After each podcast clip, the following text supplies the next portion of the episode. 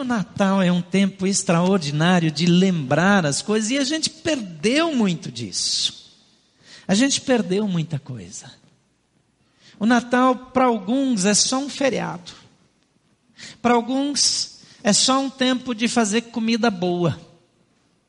Para alguns, é só um tempo de muito trabalho. Mas o que é que lembra o Natal para você? O que é que tem cheiro de Natal para você? Queria que você fechasse os olhos agora. Mas não fecha um só, fecha os dois. E pensa um pouquinho, o que que te lembra o Natal? Quais são as memórias que vêm a você? Fica uns minutos com os olhos fechados e pensa nisso.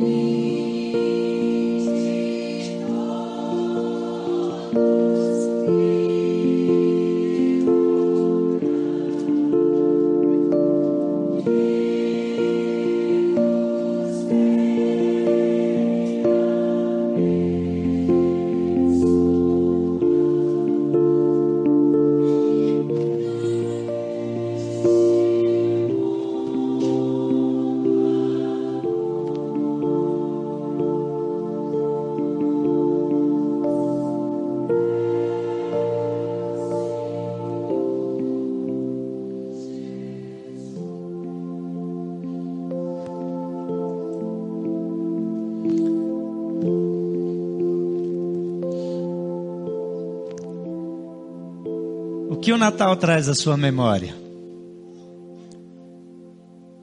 Essas músicas antigas que mexem conosco, Algumas pessoas gostam de fazer serenatas no Natal. Nessa igreja tem um movimento de serenatas na época do Natal e a turma vai para as ruas e vai para a casa das pessoas e, e chega de noite e, e, canta e de madrugada. E muitas pessoas gostam de fazer isso. E eu acho que mais pessoas gostam de receber uma serenata. Quem já recebeu uma serenata na vida? É bom demais, não é? Essas músicas sempre mexem muito comigo. Na casa do meu pai, as comemorações de Natal eram muito simples. Mas no dia 24 de dezembro, meu pai saía e cortava uma árvore de Natal, um pinheiro. E ele colocava num balde, era um balde que ele comprava com graxa para passar nas máquinas, a gente morava no campo, meu pai tinha terras, e era um balde mais ou menos dessa altura assim, e, e, ele já estava limpo, vazio, obviamente, ele colocava ali pedras pequenas embaixo e, e colocava pedras maiores em cima para firmar bem a árvore, deixar ela bem equilibrada, e aquele balde era todo enfeitado, todo arrumado, e depois ele colocava uns comprimidos lá dentro, e ele usava um comprimido chamado Fontol. Quem conheceu, quem tomou Fontol na vida, levanta a mão. Quem tom, levantou a mão tem mais de 40, com certeza.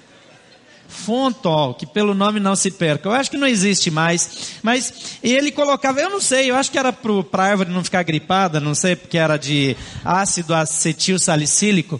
E, e dizia ele que era para ficar mais verdinho e para durar mais, porque ela murchava depois de alguns dias. E, e quando ele colocava essa árvore para dentro de casa, ele colocava a árvore para dentro e os filhos para fora. Então eles fechavam as portas e ficava lá dentro só meu pai e minha mãe. E aí eles passavam algumas horas, para a gente parecia assim uma semana inteira, porque eles enfeitavam a árvore, eles não tinham é, lâmpadas elétricas para colocar, porque meu pai já fazia isso quando na nossa casa ainda não tinha luz elétrica. Olha, o tempo do Fontol nem todo mundo tinha luz elétrica. Então e, eles enfeitavam e eles colocavam velas nas, nas extremidades, presas assim com um, um, um prendedor que tinha um lugarzinho para vela e, e, e colocava aquelas bolas bolas coloridas que quando eu era bem pequeno eu achava que lá dentro tinha chocolate. E um dia, sem a minha mãe ver, eu quebrei uma, uma bolinha daquelas para ver o chocolate que tinha dentro. O problema é que eu não tive como esconder que fui eu, porque cortou minha mão. E aí, né, ela descobriu que fui eu. Mas, enfim, a, a, o Natal não era essa parte do Natal que eu queria falar. A, é, aquela árvore ficava toda enfeitada e a gente do lado de fora. E depois, finalmente, quando estava tudo pronto, os presentes também das crianças embaixo da árvore, eles mandavam a gente para o banho. Mas nós tínhamos banheiro na parte, a casa, é, ela tinha uma parte mais íntima assim, e tinha uma outra parte com suporte, então nossas roupas já estavam lá fora, e a gente tinha que tomar banho naquele banheiro, e todo mundo tomava banho e botava aquela roupa de vedeu, sabe? Aquela, aquela roupa assim melhor, e, e aí a gente entrava, e meu pai chamava assim, eu acho que era por idade, eu não lembro bem, mas ele chamava um por um, e quando a gente entrava tinha que olhar primeiro para a árvore, a gente queria olhar para baixo da árvore, mas a gente tinha que olhar para a árvore, e aí meu pai explicava por que que tinha isso, por que que tinha aquilo, e ele fazia aquela história, história. E eu desesperado para olhar para baixo da árvore e, e, finalmente a gente podia olhar para baixo da árvore, não é pegar não, é olhar para baixo da árvore e descobrir qual era a caixa que tinha o nosso nome. Mas não podia pegar. Não. Aí nós sentávamos ali todos em volta daquela árvore. E aí meu pai abria a Bíblia e ele contava a história do Natal. E era extraordinário. E a gente até esquecia dos presentes, com a maneira como ele contava. E depois ele abria o cantor cristão. Quem sabe o que é o cantor cristão? Levanta a mão. Ah, todo mundo sabe. Deixa eu explicar aqui. Você levantou a mão, mas você não sabe não. Cantor cristão não é aquele homem que canta música cristã, não. Pode acreditar em mim. É um inário, é um livro preto que está escrito na capa cantor cristão. Mas ele não canta, ele só tem as músicas dentro. Nunca entendi o nome, mas o cantor cristão tem hinos como esse que você acabou de ouvir.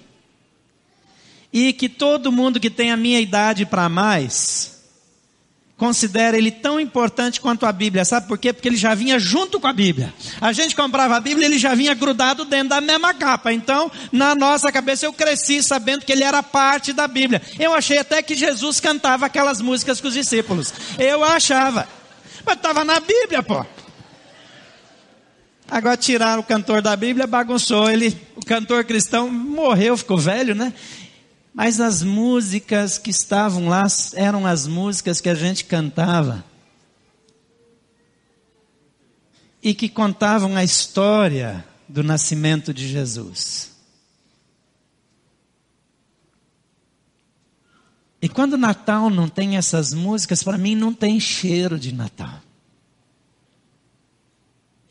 Tem músicas natalinas novas, maravilhosas, mas eu gosto é daquelas velhas mesmo, sabe? Aquele negócio. Sabe por que isso me lembra Israel? Que a nação de Israel, os pais contavam para os filhos, e eles contavam, a Bíblia mandava eles contarem, a lei dizia que eles eram para ensinar aquelas coisas, sentando na porta de casa, andando pelo caminho, quando eles iam deitar, quando eles levantavam, porque ia deitar não tinha luz elétrica naquela época, não tinha televisão, não tinha nada para fazer. Então o que, que eles contavam? Contavam as histórias do que Deus fez na vida do povo. E toda vez que eu volto para essas histórias, para essas músicas, para aqueles sons, para daquele jeitão mesmo, com aqueles arranjos antigos, com aquele cheirinho de naftalina, aquilo é maravilhoso. E pelo menos no Natal eu, eu preciso disso. E aí, como eles iam contando para os filhos, aquilo também virava uma realidade para os filhos. E os filhos contavam para os filhos deles, e, e por anos e anos e anos e anos, essa tradição foi se mantendo. E cheiro de Natal para mim é também lembrar dessas canções que falam daquilo que os pastores viram no campo, quando um coro de anjos apareceu. É contar a história de uma estrela, de uma luz que eles não entendiam muito bem, mas que seguiu eles do Oriente, eu acho que eles saíram da China por ali. E foi uma viagem. Dá para fazer por terra, mas é longa. E eles chegaram lá exatamente no tempo em que eles ainda estavam, ainda não tinham fugido para o Egito. Às vezes a gente acha que aquela experiência com os reis lá foi assim, lá na estrevaria. Não, na verdade, não. Eles já estavam numa casa, já tinham se acomodado melhor, mas. O cheiro de Natal. O cheiro de Natal me diz que a gente precisa corrigir o foco. Porque para algumas pessoas, o Natal é mais interessante pelo feriado prolongado do que por, por causa da história ou por causa de Jesus. Tem muitas pessoas que acham que Jesus nem existiu. Tem gente que não acredita nem que Deus exista, mas gosta do Natal porque não precisa trabalhar. Feriado é bom, vamos combinar. Mas o Natal é mais do que um feriado. O Natal é mais do que cozinhar e fazer muita comida e juntar a família, porque algumas famílias, quando se juntam, depois da comida viram quebra-pau do capeta. Não adiantou de nada. O Pedro me contou que o avô dele morreu no Natal. Eles se reuniram no dia 24, fizeram a ceia de Natal na casa do avô. No dia 25, Está todo mundo voltando para a casa do avô para almoçar junto, porque eu acho que toda família tem que almoçar na casa do avô no dia 25 de dezembro. Sempre. Então, só não precisa ter essa parte de morrer no Natal, essa pode, essa pode deixar. Mas, é, é, falando sério aqui, continuando, aqui sabe sério também. Ah, eles estavam indo para a casa do avô e começa a ligação, o avô morreu. Vamos combinar um negócio? Escolhe outro dia para morrer, não me morra no Natal. Dia errado para morrer. Você está planejando morrer? Deixa passar a semana. E não morre antes também, porque atrapalha a preparação de tudo. Morre depois. Depois, para frente. Agora, o Natal seguinte, ele disse, foi esquisitíssimo. E como é que não lembra? Tem gente que entra em depressão no Natal. Você conhece alguém que fica deprimido no Natal? Levanta a mão. Quem conhece? Gente, todo, muita gente conhece. Tem gente que fica em depressão. Vê uma tristeza. Vê um sentimento ruim. E às vezes não sabe por quê. Tem gente que trabalha muito para deixar tudo bonito, lava. Nossa casa tinha que ser pintada para o Natal. Tinha que lavar tudo, tinha que limpar tudo, tudo tinha que ser maravilhoso. A louça era especial, a, a, a toalha de mesa era só usada no Natal. Casa pintada, tudo limpo, tudo bonito. E Natal, naquela época, a gente só ganhava roupa nova no Natal. Vocês lembram disso? Alguns aí lembram, né? Quando a roupa nova vinha no Natal. E eu ganhava junto com a roupa nova um sapato novo, Vulcabras. Você lembra do sapato Vulcabras? Era espetacular, era o dia de ganhar o, sapato, o Vulcabras novo, que ia durar o ano todo. Um Vulcabras durava o ano inteiro. Esse Vulcabras que era sapato nessas porcarias que tem hoje em dia, não. E a gente era tão feliz naquela simplicidade, naquele jeito simples. Depois daquela cantoria, depois da história contada, a gente ia abrir os presentes. E eram presentes simples. A gente já sabia, era um Vulcabras novo, uma calça nova, uma camisa de Vedeus. Geralmente que a minha mãe tinha feito na máquina de costura, e a gente já tinha visto ela fazendo mesmo. E tinha que provar para ficar certo. Então, assim, a surpresa não era assim tão surpresa. Mas tinha lá mais um chocolate, às vezes um brinquedo, alguma coisinha a mais, e era isso. Mas Jesus era a razão da nossa alegria. O meu pai, ele dizia que os presentes, eles eram distribuídos por uma única razão. Porque Deus deu o melhor presente que alguém poderia receber: seu filho Jesus Cristo. E Jesus Cristo trazia salvação e tanta alegria e tanta satisfação que agora a gente quer dar presente para os outros, para que todo mundo fique feliz. E aí a gente já nem sabia se podia ficar com presente, se tinha que dar para outro, porque tinha que fazer alguma coisa para deixar os outros felizes. E naquela época, meu pai não ganhava presente. Eu dizia, mas e o seu presente? Ele diz, Jesus é o meu presente. Eu dizia, mas é meu também. Agora ele ganha presente. Mas o foco precisa ser Jesus. A gente tem que voltar para o lugar certo. E nós podemos comemorar e devemos nos alegrar mas Jesus é a fonte. Em Lucas 2, de 21 a 35, nós vemos a história de um homem chamado Simeão, e, e eu sou apaixonado pela história dele, porque a Bíblia não fala quem ele era, não diz de onde ele veio, não tem genealogia, o nome dele não aparece em lugar nenhum, mas ele tinha um foco: a chegada da promessa de paz, de redenção de Israel por meio do Messias.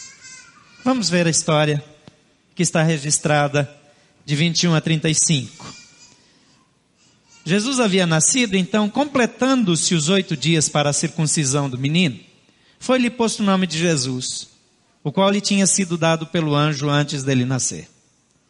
Completando-se o tempo da purificação deles, de acordo com a lei de Moisés, José e Maria o levaram a Jerusalém para apresentá-lo ao Senhor. Como está escrito na lei do Senhor, todo primogênito do sexo masculino será consagrado ao Senhor. E para oferecer um sacrifício de acordo com o que a lei diz, com o que diz a lei do Senhor, duas rolinhas e dois pombinhos. Havia em Jerusalém um homem chamado Simeão, que era justo e piedoso e esperava a consolação de Israel. E o Espírito Santo estava sobre ele, e fora-lhe revelado pelo Espírito Santo que ele não morreria antes de ver o Cristo do Senhor. Movido pelo Espírito, ele foi ao templo. Quando os pais trouxeram o um menino, o menino Jesus, para lhe fazer conforme requeria o costume da lei, Simeão o tomou nos braços e louvou a Deus, dizendo: Ó soberano, como prometeste, agora podes despedir em paz o teu servo, pois os meus olhos já viram a tua salvação, que preparaste à vista de todos os povos, luz para a revelação aos gentios e para a glória de Israel, teu povo. O pai e a mãe do menino estavam admirados com o que fora dito a respeito dele. Simeão os abençoou e disse a Maria, mãe de Jesus: Este menino está destinado a causar a queda e o soerguimento de muitos em Israel e a ser um sinal de contradição, de modo que o pensamento de muitos corações será revelado. Quanto a você, uma espada atravessará a sua alma. Simeão era velhinho, fim de carreira. Mas alguma coisa o mantinha vivo. A Bíblia diz que ele era cheio do Espírito Santo. E, e justamente ele foi para lá movido pelo Espírito Santo para ter esse encontro. E nessa história eu vejo alguns benefícios de manter o foco em Jesus, porque se tem alguma coisa que Simeão tinha era o foco em Jesus. E o primeiro benefício que eu vejo aqui é que você encontra revelação e esperança. O texto diz aqui 25, 26, havia em Jerusalém um homem chamado Simeão que era justo, piedoso, etc. E fora-lhe revelado pelo Espírito Santo que não morreria antes de ver o Cristo. Tem algumas pessoas que fazem parte do grife, que se não tivesse o grife, talvez já tivessem morrido. Mesmo. Esposa que perdeu o marido e entrou em depressão e já não conseguia mais fazer nada. Marido que perdeu a esposa e por aí vai. Você já viu a história de, de um casal idoso que de repente um morre e, e, uma semana, duas depois o outro morre? Que não, não sabe mais viver sem essa conexão, sem essa ligação, não tem mais, eh, a vida não tem sentido, ele não funciona sem a pessoa com a qual passou 60 anos, 55, 60 anos de vida e ele não sabe mais viver sem. E no grife algumas pessoas entraram em colapso com as perdas. Mas por causa da efervescência do ministério, da relevância do que fazem, dos projetos que realizam, das viagens que fazem, reencontraram o caminho. Esse homem aqui não tinha o grife, ele já teria morrido se ele não tivesse uma promessa na vida dele. Ele viveria até ver o Cristo ele viveria até a chegada da esperança de Israel. Ele continuaria vivo, ele não tombaria, ele não seria sepultado antes de ver a promessa que os pais contaram para os filhos de geração em geração em geração, que durante centenas de anos foi repetido de pai para filho, de pai para filho, de pai para filho, e o Espírito diz para ele: Você vai ver. Ele diz: é, Mas o meu pai também esperava, o meu avô também esperava, o meu bisavô também esperava, meu trisavô também esperava, meu tataravô também esperava. Não é assim que você fala quando falam que Jesus vai voltar na sua geração? Essa meu pai já pensava assim, morreu. Talvez não morreu, né? Então seu avô, o bisavô vai, o bisavô pensava assim, não, já morreu. Hoje os pais não morrem mais tão cedo. Graças a Deus. Mas o que acontece? Esse homem tinha uma esperança. Esse homem tinha um alvo. Esse homem tinha um foco. E o foco dele era Jesus. E porque o foco dele era Jesus, porque o foco dele era o Messias, porque o foco dele era a esperança, ele tinha motivação para viver e ele tinha clareza daquilo que Deus iria fazer. A segunda coisa, experimente orientação espiritual para a sua vida. O versículo 27 diz que ele, movido pelo Espírito, foi ao templo. Meu pai depois ficou velho Dizem que velho acorda cedo e tal. Eu não sei, porque meu pai, agora ele dorme. Meu pai acordou cedo a vida inteira. Agora que ele é velho, ele dorme mais. E às vezes, quando é 10 da manhã, eu vou lá visitar ele, eu vou procurar ele, foi deitar um pouquinho. Tinha uma sonequinha do meio da manhã. E aí ele almoça. Ele levanta da mesa, ele vai para onde? Para a cama. Aí dá umas duas horinhas só, coisinha à toa. Aí quando chega umas sete, oito horas, já está bocejando de novo. Então eu não sei se essa história que velho acorda cedo, e não sei, que não precisa mais dormir. Mas eu sei que Simeão podia bem estar deitadinho na cama dele lá sossegado. Mas o Espírito o move. O Espírito o orienta, ele é sensível à voz de Deus. E ele vai para o templo. Quando ele chega no templo,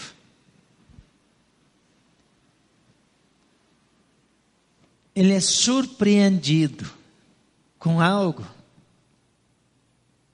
que gerações e gerações estavam esperando mas ele experimenta na sua vida orientação espiritual. Isso nos leva para a próxima coisa, que você pode receber o cumprimento das promessas de Deus em sua vida. E o texto diz que Simeão tomou o menino nos braços e louvou a Deus disse: Ó oh, soberano Senhor, agora pode me levar.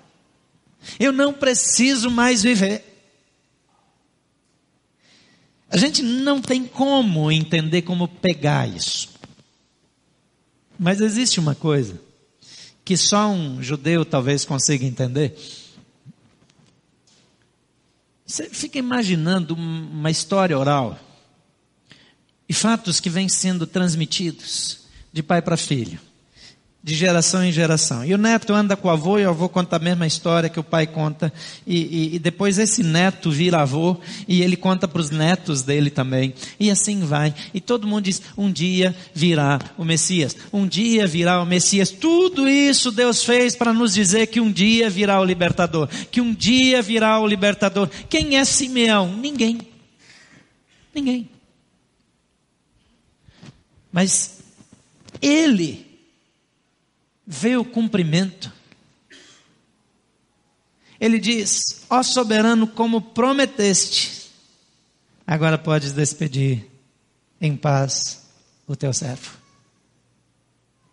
Aquilo que os outros esperavam, que os outros sonhavam, que os outros imaginavam, descreviam, ele vive. E ele vive porque ele recebe o cumprimento das promessas na vida dele. E ele recebe o cumprimento das promessas na vida dele porque os olhos dele, a alma dele, o foco dele, as expectativas dele não estão em outro lugar a não ser no cumprimento da promessa, na chegada do Messias. Ele não tem outro plano na vida a não ser viver até até o dia em que o Messias vai chegar.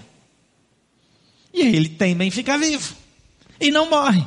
Porque tem algo que o alimenta.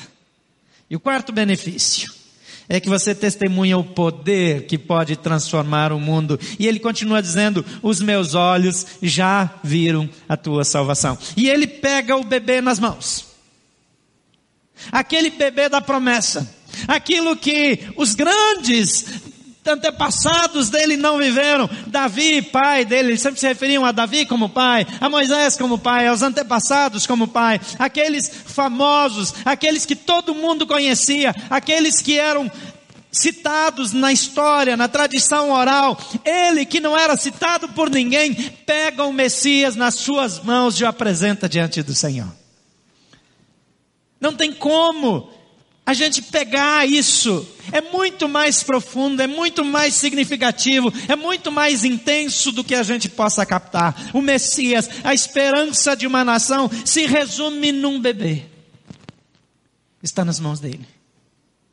E ele diz: agora eu posso morrer.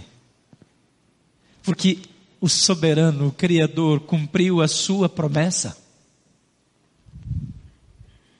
E ninguém sabe quem eu sou, mas eu sei quem está nas minhas mãos. Isso me diz também que Deus usa qualquer pessoa e cumpre a promessa na vida de qualquer pessoa. Se ninguém mais lembrar de você, Deus sabe quem você é. Deus escolheu você, você é alvo das promessas dele e você pode viver o cumprimento das promessas efetivamente em sua vida.